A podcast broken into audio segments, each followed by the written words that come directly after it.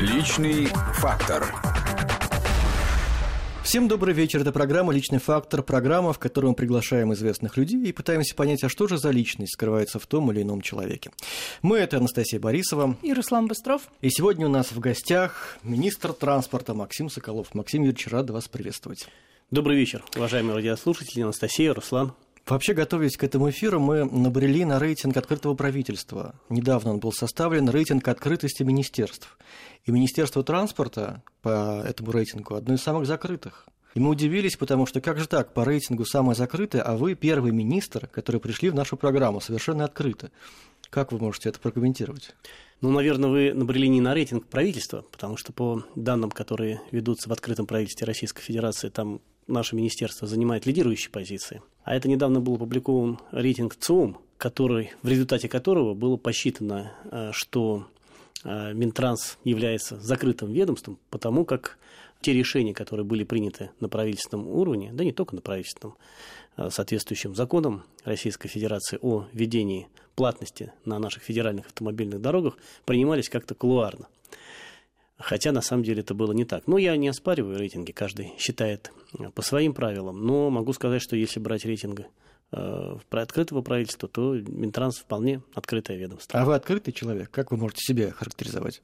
Знаете, считаю, что да. И на самом деле, в общем-то, не только я так считаю, но и многие, кто со мной общаются, говорят, что вполне дружелюбная и открытая личность. Сейчас мы это проверим. Давайте. Ну, давайте начнем, наверное, сначала. Расскажите нам, вы в детстве о чем вообще мечтали? Кем хотели стать? Министром? Нет, не министром. В детстве я хотел президентом. Быть, быть врачом. Президента не было тогда. Тогда был да. генеральный секретарь ЦК КПСС. Но хотел я быть врачом. И на самом деле серьезно готовился к этому. Угу. Побеждал в городских олимпиадах по биологии все годы обучения в школе. Даже какая-то работа у меня была полунаучная. Ну, Почему полу? Потому что, естественно, э, не хватало еще базисного образования по развитию атеросклероза в аорте и органах голубя. У меня просто бабушка работала в Институте экспериментальной медицины, начинала еще с Павловым, а потом была личным лаборантом Гаршина. Ну и, конечно, я с детства сидел на коленях, э, когда она делала различные опыты, эксперименты, и всегда очень интересовался, в том числе и микробиологией. Угу. И что потом случилось? Почему же не пошли по этим стопам? А, ну, помимо э, школьных интересов, у меня еще была а, обширная общественная работа, действительно, пионерская, да и комсомольская, в том числе поприще. Я э, в часть в школе занимал позицию в итоге председателя городского пионерского штаба Ленинграда. И, конечно, вот эта общественная работа толкнула меня немножко в другом направлении получения образования, и я достаточно осознанно, ну, правда, этот выбор уже был в 10 классе, пошел на подал, экзамен, подал документы и сдал экзамены э, в Санкт-Петербургский университет на политическую экономию. Хотя медициной и биологией увлекаюсь до сих пор. А каким образом вы увлекаетесь? Читаю соответствующие научные или научно-популярные журналы. Ну, а если говорить о природе, то часто гуляю, общаюсь, природой. Ну, охота, рыбалка. Гуляете, а где вы? Вас можно встретить? В парке, может быть? Можно в парке, да? там, где, да, там, где я живу. Вот вчера весь день, можно сказать, провел на Прям улице. без охраны, без мигалки? Да какой... ну, кто ж в парке Ну, я не знаю, мигалки. как сейчас министры живут. Вы первый министр, который пришли. На лыжах, бегал на лыжах, катался на лошади на коньках, и все без мигалки и без какого-то личного узна... Не узнают в парке? Не пристают да, ну, я же, я же не артист, а все-таки чиновник, поэтому...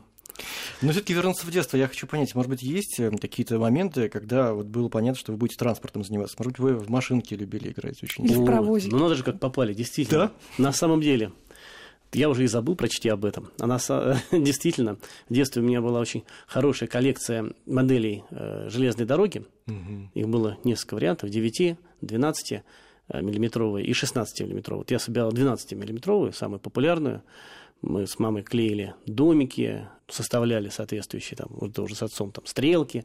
Все паровозики у меня были, ну, не только паровозы, тепловозы, электровозы, там полный, полный набор был различных вагонов. В общем, это было такое дорогое мероприятие, но, наверное, я как-то убеждал родителей тратить деньги небольшие, в том числе и на такое увлечение. И помимо этого у меня еще была большая коллекция э, автомобилей, один к 43, угу. причем достаточно хорошая по тем временам. Это сейчас можно все легко достать и купить, а тогда это было достаточно проблематично.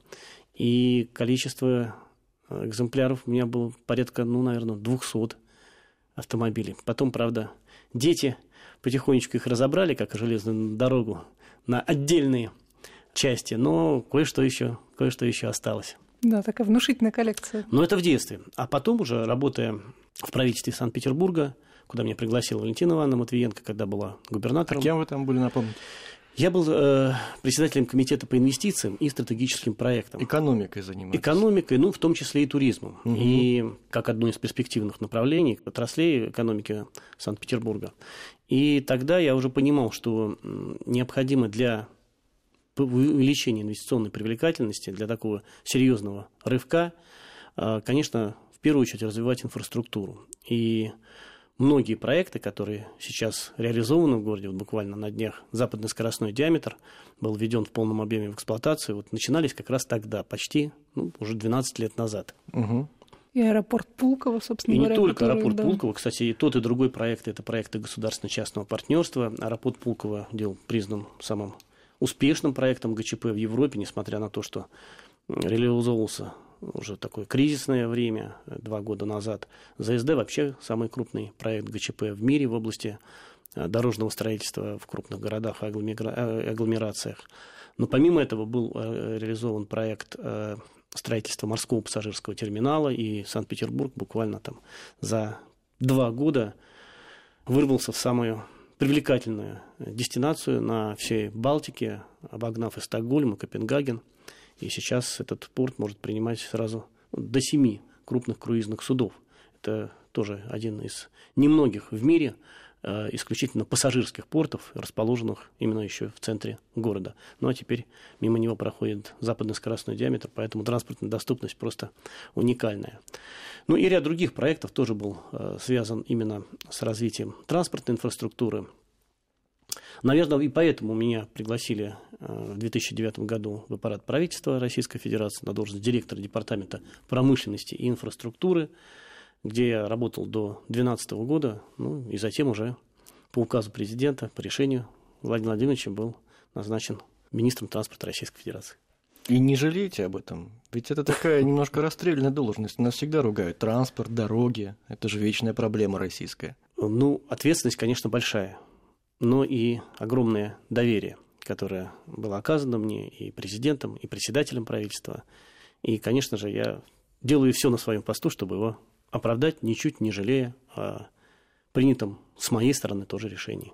Ну, перед тем, как вы оказались в министерском кресле, был такой э, достаточно долгий, можно даже сказать, наверное, тернистый путь, потому что была ведь и наука, вы преподавали, да, сразу после университета, и потом из науки ушли в бизнес, правильно я понимаю? Но это еще можно понять, да, 90-е годы, в принципе, все в основном к сожалению или к счастью, уж не знаю, уходили из науки в бизнес, а затем из бизнеса вы перешли уже на государственный пост, стали чиновником. Вот это как с вами случилось? Почему? Ну и вот здесь, э, да, уже когда перешел, лифт был достаточно быстрый, как говорят, социальный. То есть э, буквально до занятия министерской позиции на государственной службе я был всего лишь там немногим более 7 лет. Это ну, такой очень быстрый, что называется, показатель роста. А почему я пришел на государственную службу? Ну, наверное, все-таки сказалось мое базовое образование политэкономии и желание, в общем-то, самому реализовать те идеи э, по росту, ну, в данном случае экономики такого крупного или крупнейшего города не только нашей страны, но и всей Европы, как Санкт-Петербург, а реализовать красивые проекты, то есть та позиция, которая была предложена мне Валентиной Ивановной, она как раз была таким челленджем реализовать свои способности, потому что до этого в периметре администрации Санкт-Петербурга такого комитета по инвестициям и стратегическим проектам не существовало. Это было абсолютно новое направление, и никаких особо чиновничьих атрибутов там не было. Буквально там 15, может быть, 20 человек всего численность комитета. Небольшой столик в маленькой комнате, наверное, метров 5 или 6. Но зато те возможности, которые мне дала эта работа, как раз, наверное, предопределили мой дальнейший жизненный путь, потому что помимо вот тех проектов, о которых мы говорили в области транспортной инфраструктуры, это еще и привлечение таких ярких проектов, э, как э, строительство заводов Nissan, Toyota, General Motors, э, Hyundai, ну и ряд, ряд других проектов, которые, в общем-то, мне посчастливилось в своей жизни быть причастным к их реализации. Но это все-таки разные вещи. Одно дело инвестиции, финансы, а другое дело транспорт, дороги, мосты, электрички. Но это же тоже инвестиции. И образование у вас все-таки не транспортное. Как вам это помогает или, наоборот, мешает? Может быть, лучше было бы транспортное получить образование в свое время? Как вы сейчас это оцениваете? Ну, у нас э, до сих пор э, транспортное образование, оно является узкоотраслевым. Только сейчас как раз мы готовим решение о, об образовании Российского университета транспорта, который объединит в себе транспортное образование по всем направлениям, в том числе и по таким межотраслевым дисциплинам, как транспортное право, экономика транспорта, транспортная безопасность, логистика. А до недавнего времени э, ну, и развитие транспортной системы, и, э, соответственно, образование шло по узконаправленным отраслевым специализациям. И в этой части, возможно, вот там, будь у меня профильное образование железнодорожное или, например, авиационное, оно могло бы даже в какой-то степени помешать э, на работе в такой позиции. Все-таки сегодня мы говорим о единстве развития и цели развития транспортного комплекса, его неразрывных связях и э, логистических цепочках. А такая излишняя специализация в этом случае ну, могла бы быть, наверное, и наоборот, негативный. У вас теперь шире взгляд благодаря тому, что у вас такое образование. Ну, в общем-то, и политэкономия или макроэкономика, как ее сейчас преподают на экономических специальностях, она и предполагает такой именно общий э, системный подход к развитию всех отраслей экономики, в том числе и транспорта. Мы как-то немножко мало поговорили про ваших родных. Вы про бабушку сказали. Кстати, она не расстроилась, что вы пошли не по медицине, а по инвестициям? Ну, сейчас уже не помню, думаю, что нет, но мама, по крайней мере, точно обрадовалась. Она... А вот мама кем ваша была? Есть, надеюсь? А, мама, к сожалению, нет? недавно буквально умерла, еще не прошло и двух месяцев. Вот поэтому светлая память. Я Спасибо. А как раз она и хотела, чтобы я пошел не по медицинской э, стезе, а вот э, куда-то в области общественной деятельности. А она кем сама была? Она работала всю жизнь преподавателем э, в ПТУ, профессионально-техническом училище, или, как сейчас говорят, колледже, в строительном. Угу. Закончила лесотехническую академию, преподавала материаловедение, поэтому, ну, в общем, такая Семья была достаточно стандартная. Отец был главным инженером проекта, работал в проектном институте холдинга «Пластполимер», занимался строительством заводов э, пластмасс по всей стране. Ну, дед у меня тоже работал на заводе «Русский дизель». Это бывший завод Нобеля в Петербурге. Так что, в общем-то, никаких, что называется, логбийских по линии родителей возможностей у меня не было. Ну и получается, они никак на вас, в общем-то, не давили, чтобы вы выбрали какую-то определенную профессию в качестве своего будущего. Ну, вообще родители, конечно, не очень много дали с точки зрения моего образования, школьного и дополнительного. Большую роль в моем определ... самоопределении сыграл, конечно, и Санкт-Петербургский дворец творчества юных, или тогда назывался Ленинградский дворец пионеров, где как раз я и работал в пионерском штабе города. И, в общем-то, и сейчас я не прерываю связи даже будучи здесь, в Москве, являюсь членом попечительского совета э, Дворца творчества юных, ему скоро будет 80 лет. Это уникальное в системе нашего дополнительного образования объединение большим, так сказать, методическим опытом. И до сих пор он полон мальчишек и девчонок, которые навсегда, придя туда, навсегда с ним связывают свою жизнь. Вы много говорите о Питере. Такое ощущение, что вы скучаете. Ну, в общем-то, Питер – это моя родина. Я не так давно переехал в Москву. А сколько прошло, лет уже? Ну, прошло 6, чуть больше, почти 7 лет. Конечно, скучаю. Там э, мои друзья, родители, дача. Дача в Питере? Ну, под Питером, конечно. И вы на выходных туда, на дачу? Нет, сейчас Нет? уже в лучшем случае удается там раз или два раза в год съездить. Вот после традиционно после Нового года собраться всей семьей, ну, еще как-нибудь, может быть, один или быстрее достраиваете трассу Москва-Питер скоростную будете гонять на дачу ну, каждые и, выходные. И так Сапсаны уже летают с приличной скоростью, и, в общем-то, этот проект показывает такую очень успешную динамику. В этом году почти 5 миллионов человек будет привезено. А, кстати, когда откроют трассу, раз уж заговорил я об этом? Ну, раз уж вы заговорили, конечно же, отвечу. Мы рассчитываем открыть эту трассу, хотя сейчас она находится достаточно неплохом, я бы сказал, нормативном состоянии. Но, конечно, новую качественную трассу мы планируем открыть э, в 2018 году. Это может успеете? Быть, может быть, за, за исключением участка э, перед Тверью. Что ж такое? Просто я из Твери, знаете, могу ли я воспользоваться своим служебным положением, чтобы попросить вас все-таки? Ну, Потому что дача моя-то там как раз. А что там за проблема такая? Там не то чтобы проблема, в общем-то, определенные э, вопросы с финансированием этого проекта. И если будут дополнительные источники, то, конечно, за два оставшихся года можно э, успеть достроить этот участок, примерно 100 километров. Но, э, конечно, если смотреть правде в глаза, то скорее это будет там рубеж 18-19 годов. Это и под есть... Тверью откроете? Или и под Тверью, и под Тверью. И под числе, Тверью да. тоже, да? Придется, Руслан, тебе поучаствовать в софинансировании я, строительства. Знаете, я участвую в софинансировании каждую пятницу. Когда я плачу 500 рублей, ну там поменьше сейчас, слава богу, на, за проезд до Солнечногорска, эти 40 километров, я не знаю, вы как считаете, эта цена вот, приемлема? Ну, если она находит своих клиентов, то получается, что да. Тем более, что этот участок как раз вот э, был построен с э, участием инвесторов, в том числе иностранных, с привлечением внебюджетных источников. И без этого, даже этого участка у нас бы, к сожалению, бы не хватило государственного финансирования в полном объеме для его реализации. Поэтому вам решать, находясь на дороге, либо заплатить, э, либо стоять в пробке. Ну, конечно, я и по Европе иногда езжу. Я, к сожалению или к счастью, таких цен даже там не встречал, вот за 40 километров. Это далеко не самый дорогой участок, далеко не самый дорогой. Я достаточно много э, изучал опыт э, европейских, в том числе проектов государственно-частного партнерства. Более того, в качестве примера, понятно, что у вас дача в Тверской области вам ближе, но была бы она э, там, в Калужской, например, то проезд или в Смоленской, проезд по трассе Одинцова, обхода Одинцова, за километр обходится чуть ли не в полтора раза дороже. А почему такие цены-то у нас? Вот? Из, из чего складывается? Вообще часто ругают нас и дороги, и говорят, что дорого по ним ездить. Ну, цены не дороже, чем в Европе.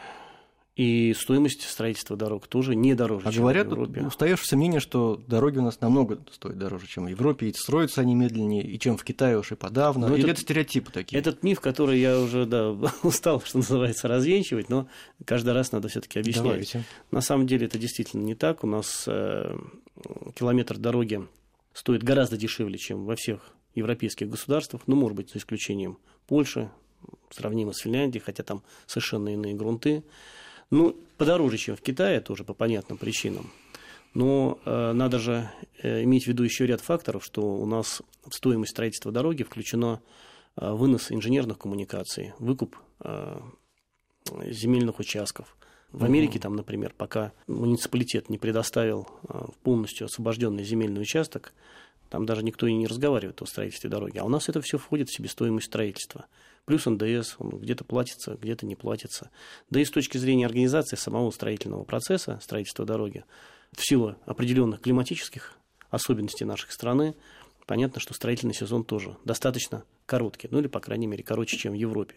Плюс большая часть территории находится Э, так называемой зоне вечной мерзлоты, где требуются дополнительные условия по формированию дорожного полотна с тем, чтобы оно не проваливалось в случае таяния грунтов. И это тоже удорожает строительство. Хотя я могу уверенно сказать, что э, в среднем километр дороги в однополосном исполнении, ну, в сравнимых, сопоставимых технических характеристиках у нас обходится существенно дешевле, чем в Германии, например, или в тех же Штатах. Ну, раз уж мы заговорили про дороги, вечная тема. Например, в Норвегии э, платные дороги тоже, естественно, есть, и когда их строят, первое время они платные, затем дорога окупает себя и становится бесплатной для всех, кто ей пользуется. Как вы к такой практике относитесь? относитесь? Целесообразно у нас ее было бы вести? Ну, это принцип государственно-частного партнерства, концессии, когда дорога, даже находясь в собственности государства и в управлении частным инвестором, дается лишь на определенный срок концессионеру. Как правило, на 30 лет. После завершения этого срока дорога снова отходит э, в полное пользование государства, и государство решает в дальнейшем, в каком режиме ее использовать, в платном или бесплатном. Просто э, в Норвегии этот процесс был запущен несколько раньше, чем у нас в России. Но когда-то и у нас э, подойдет срок завершения тех концессионных соглашений по платным дорогам, и собственник дороги, Где-то это федеральный уровень, где-то региональный, как, например, западно-скоростной диаметр, будет решать, в каком режиме ее использовать. Ну, до этого еще есть время. То есть есть шанс, что ныне платные трассы когда-нибудь в перспективе могут стать бесплатными? Почему нет? Хотя, в общем-то, сегодня в Европе все больше используется принцип «пользователь платит». И э, бесплатной является лишь только та инфраструктура, которая имеет ну, какое-то именно ярко выраженное социальное значение. Э, мы же, не задумываясь, там, платим за использование метро, используем, даже когда, или пригородного железнодорожного сообщения, даже когда перевозим свой велосипед. То есть э, за инфраструктуру всегда кто-то должен заплатить. Либо государство, либо тот, кто ее использует. А, именно этот и принцип был заложен э, в так называемую систему Платон, систему сбора платов Платон. Но при этом хочу отметить, что грузовики или большегрузные транспортные средства, снаряженные массой более 12 тонн, они помимо использования, созданные за счет бюджетных средств инфраструктуры, еще и больше всего наносят ей вред. Ну, вот один грузовик даже в нормативном состоянии нагрузки, а мы знаем, что часто они бывают перегружены – примерно в 40% случаев, как говорит статистика, он наносит вред дороге, которая построена вот за наши с вами средства, столько же, сколько бы, если по ней проехали 20, может быть, даже больше 30 тысяч легковых автомобилей. И эту дорогу приходится, соответственно, быстрее ремонтировать, а, поддерживать ее в соответствующем эксплуатационном состоянии, снова и снова тратя деньги. А кто-то, для кого-то перевозочный бизнес, это деньги, он на нем зарабатывает.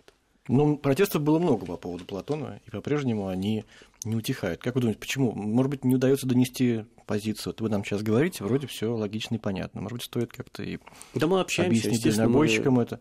Или что? Или принять во внимание их точку зрения? У них же тоже есть какая-то позиция. Почему так вот не получается договориться? Ну, в свое время были приняты решения по либерализации этого рынка, и из э, предприятий, где организованно развивался автоперевозочный бизнес, многие из них распались, и автомобили были переведены в частную или даже в личную собственность. То есть у нас сегодня там, порядка, ну, может быть, даже полумиллиона человек имеют в своей личной собственности многотонные 12, 12 тонн снаряженной массы и более грузовики. И они привыкли, что называется, сознание консервативно, привыкли использовать эту инфраструктуру бесплатно. Вот сегодня никому, например, не придет в голову на железной дороги, где тоже есть множество операторов, но в основном это все, естественно, юридические лица. В частной собственности или личной uh-huh. собственности у нас вагонов нет.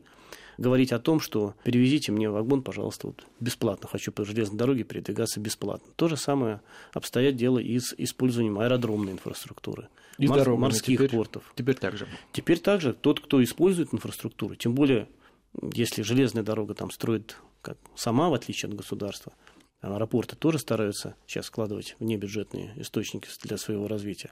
А дороги по-прежнему, ну, за редким исключением вот этих платных дорог, у нас, кстати, не больше там, 500 километров, они а, в основном строятся исключительно на бюджетные деньги, поэтому используются в бесплатном режиме. И вообще нелогично, если ты зарабатываешь на созданной инфраструктуре за счет всех граждан страны деньги, то, естественно, должен хотя бы компенсировать тот ущерб, который ты ей наносишь. Мы сейчас сделаем небольшую паузу, послушаем новости и потом вернемся в студию. Личный фактор.